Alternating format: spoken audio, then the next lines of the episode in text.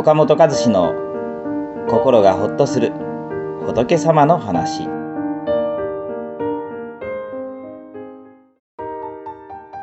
全然分かってくれない。全く助けてくれない。してくれないの口癖があなたの世界を孤独にします。ある女性の読者の方と会って相談を受けた時のことなんですが、まあ、最初顕微で経済的にも不自由していない方だったんですけれど、夫は全く構ってくれません。子供は全然自分の気持ちを分かってくれない。両親は昔から全然助けてくれません。いつも孤独なんです。と訴えてこられました。しかし私から見ると、ご主人さんや家族に支えられているし、実家の両親からもそれなりに支援をしてもらってる。恵まれてる人だなと思ったんですね。してもらったことは一つもないんですか？と尋ねても、ないことはないけれども、他の人はもっとしてもらってると言います。そこで私はノートを取り出して真ん中に線を敷き、してもらえなかったこと、してもらったこと、二つの欄を作り、その女性に聞きながら書き込んでいきました。会話がない、お礼を言ってもらえない、言うことを聞いてくれない、してもらえないってことはどんどん出てきます。してもらったことは自分から出てこないので、私から質問しました。今の生活を誰が支えてくれますか？はい、主人です。子供の時ご両親に看病してもらったことはよくありました。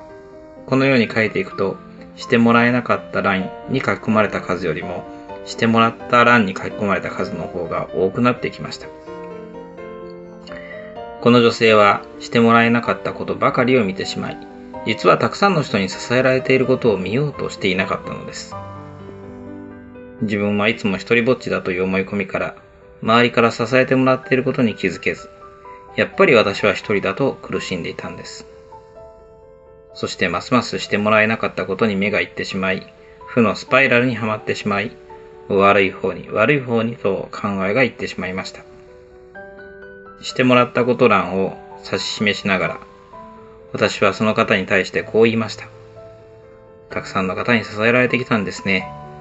あなたは全然一人じゃないですよ。思い通りにならない部分だけではなくて、もっと支えてもらったところに目を向けたら、心の景色はガラリと変わります。自分は一人じゃなかったということに気づいて、思わず泣き出されたのですが、しばらくして落ち着くと、ありがとうございます。もっといい面を見るように努力してみます。と言われ、晴れやかな笑顔で別れることができました。恵まれた環境にあっても、あれをしてくれない、これをしてくれないと、不平や不満で感謝ができず、一人ぼっちになってしまっている人がいます。相手に求めるよりも、相手の小さな思いやりに感謝しましょう。相手にばかり要求すると、現実のちょっとした相手のあなたへの思いやりに気づかなくなります。現実の相手を見てあげましょう。あなたの周りにはたくさんの小さな思いやりや優しさが溢れています。夜空を見つめていると、だんだんと星のきらめきが見えてきます。太陽が沈むと、昼間は太陽の光に、かっ消されていた星の光に気づくようになるんです。ああしてくれない、こうしてくれないという心をちょっと抑えてみると、あなたに届けられているたくさんの小さな優しさや思いやりに気づくようになります。この番組は一般社団法人全国仏教カウンセリング協会が提供しております。当協会については動画コメント欄に URL を掲載しております。そちらをぜひご覧ください。